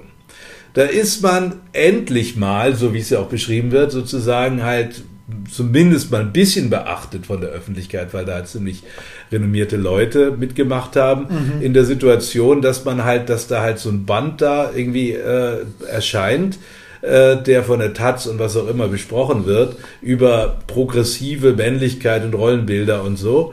Äh, und dann und dann ist einer mal dabei, der tatsächlich also da über seinen Schatten springt und tatsächlich aus der mhm. Tätersicht ja. etwas, äh, etwas sagt, äh, da habe ich beschissen gehandelt. Und daraus wird ihm ein Strick gedreht, auch berechtigterweise, weil natürlich, wenn er hätte auf die Frau tatsächlich hören müssen, wenn die das nicht will, dass da sowas an die, ich meine, er hat sie nicht erwähnt, also er hat jetzt nicht gesagt, das war die und die, mhm. er hat das natürlich als Geschichte geschrieben, aber sie äh, hat sich darin erkannt und wollte das nicht, dass das rauskommt oder mhm. wollte nicht, dass das erzählt wird äh, retraumatisierend oder was auch immer. So, und, ähm, und dann wird als Reaktion äh, der gesamte Band zurückgezogen und ganz ehrlich, Leut, solchen Leuten wie, wie uns, die wir uns mit diesen Dingen beschäftigen, die wir auch darüber schreiben, die wir darüber veröffentlichen, die, die wir darüber erzählen wollen, äh, sagt es eigentlich, es ist noch lange kein Platz, um darüber zu erzählen. So, oder es ist halt vermintes Gebiet, ohne Ende, vermint. Du, du kannst überall stolpern, wenn du als Mann solche Dinge schreibst. Ne, wenn, du, wenn du als Mann, sag mal, so einen ehrlichen Ton ansprichst und, und, äh, äh und, und dich dieser Rolle, die, deine Rolle hinterfragst. In diesem linksliberalen, liberal ist mhm. hinterher, aber in diesem sehr, der sehr linken Milieu der Literaten wirst du auch dafür. Du kannst es eigentlich nicht recht machen. Du kannst es im Grunde nicht recht machen. Wenn du dich geläutert zeigst, dann, ähm, dann willst du nur daraus Kapital schlagen. Wenn du es nicht tust, bist du ein alter weißer Mann. Na, wie, bewertest, wie bewertest du das denn in dem konkreten Fall? es ist ganz viel schiefgelaufen. Wie gesagt, ich finde es, finde es äh, absolut richtig, der hätte auf die, auf die hören müssen äh, wenn sie von, von sich aus das schreibt oder hätte zumindest klar machen müssen, pass mal auf, das ist so verfremdet äh, und es hat mhm. nichts mehr mit dieser Geschichte zu tun, die wir da zwar da erlebt haben. Ähm, dann, aber ich wundere mich sowieso, dass sie das wusste, dass er also darüber mhm. dann so schreibt. Das finde ich interessant. Äh, scheint anscheinend auch in diesem äh, Milieu da zu tun zu haben. Äh, aber wie gesagt, darauf hätte er hören müssen. Aber dass das dann halt so verfahren ist, dass dann alles, diese ganze, dieser ganze Band, dass es dann plötzlich einen Veröffentlichungsstopp gibt, weil halt ein riesiger Aufschrei gibt dann von, äh, von mhm. das gab sogar auf der Buchmesse, auf der äh, das internationale Buchbücherfestival in Berlin, da gab es mhm. dann eine, eine, riesige, da gab es sogar eine Podiumsdiskussion über diesen Fall, okay. ne, wo ja. halt nur Frauen waren. Also da waren ja. tatsächlich nur Frauen vorne und es wurden auch, äh, wurde auch ganz explizit gesagt, wir wollen keine Meinung von Männern dazu hören zu diesem Fall. Äh, Finde ich interessant. Äh, Es ging um ein Männerbuch immerhin. Was, was ja dann auch schon wieder doppelt Aber das ist ja, ich sag dir, das Ja, ist ja. Die, die, die deutsche äh, äh, äh, Büchers, Literaturszene äh, 2023. Mhm. So läuft das zurzeit. Da hast du als Mann einfach keine Lobby. Ja, Und das, und das ist das, was mich halt, das, also als ich das gehört habe, das war, glaube ich, zwei, drei Wochen nachdem ich diese, dieses sehr vernichtende Statement und auch von anderen äh, Agenten auch mittlerweile halt, ähm, die schreiben aber nicht so, äh, die sagen halt einfach, wir, das passt nicht in unser Programm, aber ich weiß, warum es nicht reinpasst. ja. Ähm, als ich das dann gehört habe, ich, habe ich, habe ich auch erst, war ich erstmal so verzweifelt, dass ich gesagt habe, ich pff, kümmere mich jetzt mal um andere Dinge. Das hat, äh, ich, das ist mir jetzt so, ich, Ja, okay, kann ich nachvollziehen. ist mir zu schwierig, das Ja. Ganze. Ja. Ähm, du hattest ja in einem Facebook-Post äh, einen Ausschnitt geschrieben, da rennt uns jetzt die Zeit dafür von. Ich hatte ursprünglich die Vorstellung, du könntest ihn vorlesen, wenn es für dich okay machen, ja. ist. Ähm, äh, verlinke ich aber diesen Facebook-Post in den Show Notes. Ja, können wir machen, ja. Dann, dann würde ich das so machen, dann kann äh, jeder, der es lesen möchte, diesen Ausschnitt zumindest. Oder ich kann ihn auch in einem, ich kann ihn auch in einem extra Ding, zum Beispiel, was ich nochmal vorlesen oder so. Oder so. Können wir Ähm, machen. ja. Ähm, ich mag einfach nur äh, jetzt, jetzt äh, kurz nochmal drauf eingehen, weil ich glaube, du machst in dem Buchprojekt, was du jetzt, so wie ich verstanden habe, äh, bis auf weiteres Gerade auf Eis erstmal gelegt, auf gerade. Eis gelegt hast. Künstlerische Pause. ähm, ja, ich glaube, das, es darf auch die Zeit haben, um, um, äh, um sich noch. zu setzen und zu reifen. genau. und, ähm, aber du machst tatsächlich in dem Buch, glaube ich, beides. Ne? Also ich hatte das ebenso rausgehört, ähm, dass du dich äh, daran erinnerst, dass du mal gestalkt hast, dir damals Ja, darüber nicht bewusst warst. genau. Ähm, und das sind ja Dinge, die, ähm, also ich finde das spannend, so wie du es jetzt von, von Valentin Moritz beschrieben hast. Ja. Ähm, ich habe beide Seiten nicht gehört. Ähm, es klingt so, darum sag, formuliere ich jetzt mal bewusst so, als, äh, als, als hätte da jemand seine Eitelkeit ein Stück weit gefrönt. Ich habe es nicht gelesen, diese Geschichte. Ja. Es wird so ein bisschen so dargestellt. Es wird zumindest so ein bisschen- Ich kann dir gerne mal Taz-Artikel dazu zu dem Thema geben. Also da das wird ist, so dargestellt. das ist tatsächlich äh, total spannend, ne? weil äh, einerseits glaube ich tatsächlich, dass wir das brauchen, dass wir uns mit ausgeübter Gewalt kritisch auseinandersetzen. Ja, genau. So, das ist ja was, was ich in dem, in, sowohl in dem Männer- als auch in dem Frauenbuch gemacht habe, in dem ich äh, gefragt habe, was ist dir an Gewalt widerfahren und was Ja. äh, von der Gewalt, die in dich reingekommen ist, hast du praktisch wieder nach draußen gegeben. Mhm. Ne? So, ähm, auf die Art und Weise habe ich so vom, vom, von beiden so ein bisschen was äh, von, von Männern und Frauen das so erfahren können. Ähm, ja, und ich, das finde ich aber so eine spannende Frage. Ähm, ich glaube, dass wir das brauchen, dass wir nicht nur Opfererzählungen haben, sondern dass wir uns als Gesellschaft, äh, und zwar geschlechterübergreifend, die Chance einräumen, uns auch mit unseren Täter- und Täterinnen-Aspekten Absolut. zu zeigen. Und zwar Genau. nicht aus einer Eitelkeit von, ähm, ich, ich rasch mich, wasche mich damit von allem rein, Ja, sondern um wirklich anzuerkennen, ähm, dass das Teil vom Menschsein, zumindest Teil vom Menschsein innerhalb dieser Kultur, in der wir leben, ist. Und wenn wir nicht darüber sprechen, kann sich daran ja auch nichts ändern. Dann landen wir Genau. immer in der Doppelmoral. So. Ja, absolut, absolut. Also das, äh, ich, ich merke auch, es ist, ich, klar, ich bin sicherlich auch an vielen Punkten doppelmoralisch. Jeder Mensch ist das, glaube ich. Aber natürlich habe ich eine, ich habe eine riesige Sehnsucht danach, nach, äh, nach äh, Ehrlichkeit, also nach auch Ehrlichkeit zu sich selber. Und Ehrlichkeit eben dazu gehört, dass man sich auch selbstkritisch reflektiert und einfach sagt, okay, also in dem und dem war ich, wenn es auch nur ein Gedanken ist oder in Worten vielleicht auch manchmal, äh, war ich halt einfach auch oder bin ich vielleicht auch immer noch ein Arschloch. Und ähm, das ist einfach, äh, das, das ist halt einfach so. Also man, es, wichtig ist es, dass man es hinterfragt, will ich mal sagen, dass man auch sich dieser Dinge bewusst ist. Also, ähm, und ich habe sicherlich geprägt durch Vorbilder, durch durch äh, Dinge meines Lebens und so weiter, war auch sicherlich oftmals auch gegenüber Mädchen und Frauen halt einfach auch ein großes Arschloch, ganz sicherlich. Also das ähm, oder vielleicht ein kleiner Macho oder was auch immer. Das, das waren tatsächlich viel, äh, in, in jungen Jahren waren das, gehörte das so ein bisschen da dazu, als Abgrenzung zu äh, bestimmten Erfahrungen. Ich hatte die Erfahrung eben halt gemacht als äh, in meiner ersten großen Liebe, also mit 16 Jahren, wo ich halt nicht an das Mädchen rangekommen bin. Mhm. Die habe ich sehr, sehr geliebt, aber ähm, äh, ich habe sie da versucht mit Gedichten und mit äh, Gitarrenspiel zu umzirzen. Aber ähm, sie hat sich halt irgendwie den nächstbesten Motorradfahrer dann gekrallt, sozusagen. Mhm.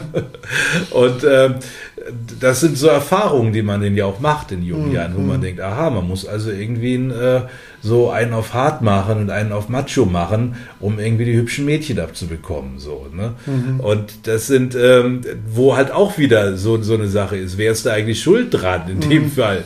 Das sind sicherlich nicht nur die Männer, die in diese Rolle gedrängt, äh, sich selber drängen, sondern die oftmals tatsächlich auch durch, äh, durch das, was äh, Mädchen oder Frauen in ihnen sehen wollen, mhm. da hinein äh, gedrängt werden teilweise so. Mhm. Also dieses Hinterfragen von, von, mhm. äh, von Rollenmustern und wo hat das eigentlich seinen Anfang genommen und so. Mhm. Das finde ich sehr wichtig. Und auch zu gucken, okay, an der und der Stelle, da war ich äh, wenn ich mich dran erinnere, übergriffig oder so. Keine Ahnung. Äh, mhm. Wirklich, wenn ich mich an Situationen erinnere, die teilweise, die ich nur noch teilweise auch verschwommen vor mir sehe, aber sie waren mhm. da oder an die mich manchmal Freunde oder Freundinnen erinnere, die vor 30 Jahren stattgefunden haben und mir Geschichten erzählen, wo ich denke, was, das habe ich gemacht oder so, so war ich mhm. drauf.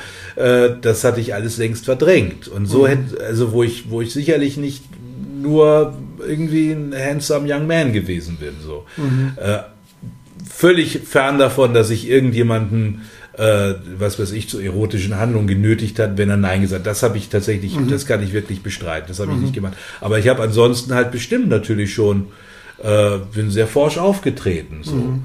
Und, ähm, und das sind so Dinge, die man auch mal so hinterfragen kann wie ich finde. Und auch, wo es hinführt, und da kann ich jetzt aus meiner Biografie erzählen, also ich bin ja sehr frauenbewegt geprägt äh, in meiner Kindheit und Jugend ähm, aufgewachsen. Gar nicht so sehr durch meine Mutter, sondern eher durch schulisches Umfeld und so. Ähm, und ähm, habe ja darum tunlichst vermieden, übergriffig zu werden. Ja. So, ich habe es so sehr vermieden, dass letztlich Julika und ich, als wir zusammengekommen sind, äh, genau an dem Punkt angedockt hatten. Ne? Weil Julika, ähm, ähm, ich darf davon erzählen, darum ja, tue ich das so freimütig, Julika ähm, mit zwölf Jahren ähm, an der Bushaltestelle vergewaltigt worden war. Das hast du schon Dementsprechend genau. Vorerfahrungen hatte. Ja. Ähm, und sie spürte, von dem geht keine Gefahr aus. Ne? Also das war mir auch ein riesengroßes Anliegen. Wir sind zusammengekommen, haben eine Partnerschaft angefangen, haben miteinander Sexualität erkundet, anfangs wunderschön und ich, mich hat es ähm, dann von hinten rum halt dann doch ähm, erwischt, weil ich meine Bestätigung meiner männlichen Identität, so ich bin ja gut, haha, ähm, daran gefunden habe, dass Judika Sex mit mir haben will. So, die Bedürftigkeit dahinter habe ich aber gar nicht verstanden.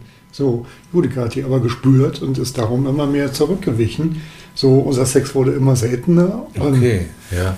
Und dann habe ich nämlich angefangen, ähm, das war mir nicht bewusst, aber halt so von hinten durch die Brust heraus sie halt dazu irgendwie, also ja, wenn ich es ganz äh, unumwunden sage, es war mir nicht bewusst, aber im Grunde genommen habe ich Strategien gesucht, sie so unter Druck zu setzen, dass sie Lust hat, mit mir Sex zu haben.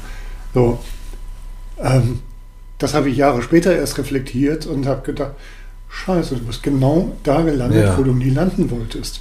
Ja. So, Genau. Und das ist so, so meine Lernerfahrung. Das kommt dabei raus, wenn wir was unbedingt vermeiden wollen. Genau. Und das, und das nicht kann, ich, kann ich, genau, kann ich, kann ich total nachvollziehen. Ja. Wo das ja letzten Endes auch nichts Schlimmes ist, weil das hat ja, glaube ich, jeder Mensch irgendwie. Das ist, jeder Mensch hat dann das, er will etwas und versucht es irgendwie zu bekommen. Und natürlich ist es da, äh, ist da immer halt die, die Sache, meine Freiheit hört da auf, wo die Freiheit des anderen beginnt. Ja, klar. Ne, der alte Leitsatz. Ja, klar. Und den muss man halt, sollte man natürlich, äh, äh, aber das sind ja auch schwierige Grenzen. Ne? Also, wo beginnt Manipulation und wo ist es nur ein Äußern Ja, eben, eines Wunsches? eben, ne? Also das war dann So, halt ne? was, was Ja. Erika und ich dann irgendwann ähm, auseinanderklamüsern mussten und wo wir irgendwann an einem Punkt waren, wo wir beide voreinander wirklich die Hosen runtergelassen haben. Ähm, das war so der einzige Moment bei uns in der 34-jährigen Partnerschaft, wo mal wirklich ähm, das Thema Trennung im Raum stand. Okay, verstehe. Wo halt wirklich Oh Mensch, so weit die Hosen runtergelassen tragisch. wurden, dass, äh, dass wir halt mal gesagt haben, okay, stimmt, ich habe versucht, dich, also, ähm, dich zu manipulieren, beziehungsweise ich habe versucht, dich, ohne es auszusprechen, dich von mir fernzuhalten und so Ja. weiter. Also das kam dann irgendwann mal alles zur Sprache. Ne? So, ähm, ist toll, dass man da dann, dann darüber so reden kann. Ne? ja, und das ist halt Das- gleichzeitig auch die ja. Erfahrung, ähm, ähm, dass sich Dinge auch nur auflösen, wenn man es tut. Und darum Ja. ist es mir tatsächlich so ähm, wichtig, dass wir auch in der Öffentlichkeit darüber sprechen können. Genau, So. genau. Und darum wünsche ich eigentlich uns allen, dass Bücher wie das, was du gerade auf Eis gelegt hast, äh, irgendwann auch wieder aufgetaut wird. Ja, und ich wünsche Ähm, auch, dass dieses Buch, was Öffentlichkeit O'Boy findet. irgendwie auf Eis gelegt wurde, da- dass das wieder auftaut Ja. und nicht äh, niedergeschrien wird. Weil ich denke, das ist kontraproduktiv. Denn, aber halt tatsächlich, dass autobiografisch jemand erzählt, oh, da habe ich Scheiße gebaut und das ähm, und äh, mir ist es bewusst und welche Mechanismen da ablaufen, äh, das finde ich sehr, sehr spannend und bewegend. Ähm, weil es, äh, das andere finde ich eher langweilig, letzten Endes, wenn man immer nur auf Opfer macht.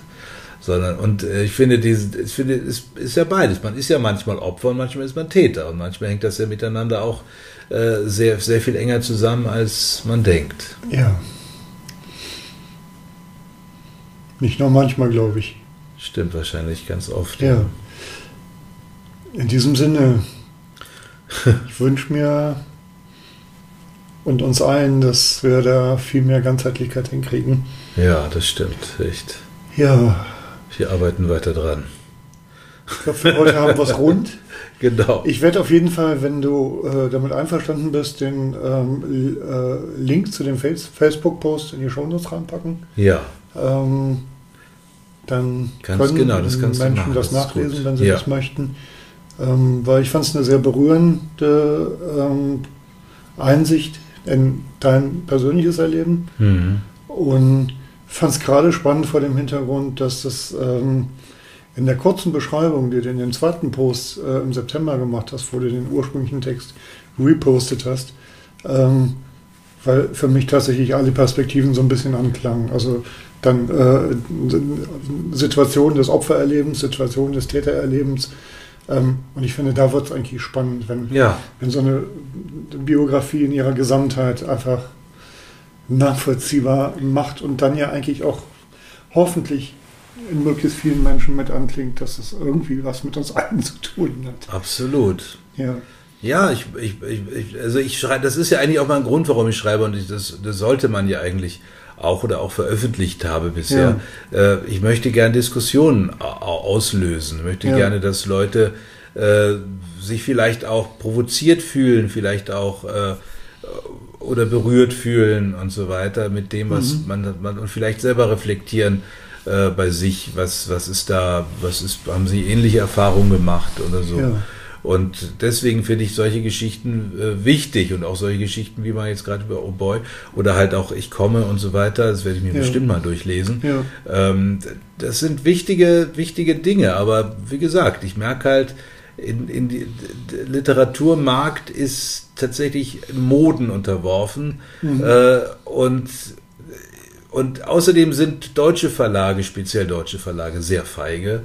Die setzen eigentlich immer nur auf Sachen, die ähm, Ja. schon vor fünf Jahren oder vor zehn Jahren safe waren. Mhm. Äh, und aber alles andere fassen sie nicht an, müssen sie auch, weil es momentan auch Ja. sehr, sehr heftig ist, weil es wird ja sehr eingeengt. Die Leute lesen ja nicht mehr so in dem Maße Bücher, wie sie es vielleicht vor 20 Jahren gemacht haben. Mhm. Ähm, und da müssen sie ja, meinen sie sehr viel mehr aufpassen zu müssen und dann fällt halt ein ganzes Genre weg. Ja. Und in dem Fall vielleicht auch das ganze Genre von, das geschrieben wurde von äh, ab 50-jährigen äh, weißen Männern halt. ja. ich würde sagen, Lassen wir es gut sein. lass, ja, und lass sie nicht unterkriegen. Nee, stimmt, das mache ich nicht. Ja. Hat mich jetzt schon wieder motiviert, das Gespräch, ehrlich gesagt. Das ist doch gut. Dann würde ich sagen, hau rein. ja, danke dir Ja. Bis für bald. das. Bis zum nächsten Mal. Bis zum nächsten Mal.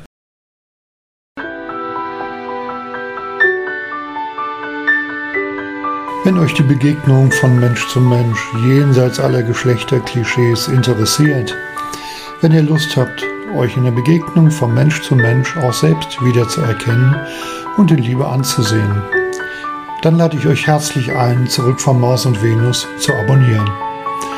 Oder ihr schaut auf meine Webseite Männerfrauen wir sind Menschen.de. Den Link findet ihr auch in den Show Notes. Dort könnt ihr mir auch schreiben, meine Bücher bestellen, findet Angebote von Mensch zu Mensch oder könnt mein Newsletter abonnieren. Und nun wünsche ich euch viele berührende Begegnungen von Mensch zu Mensch.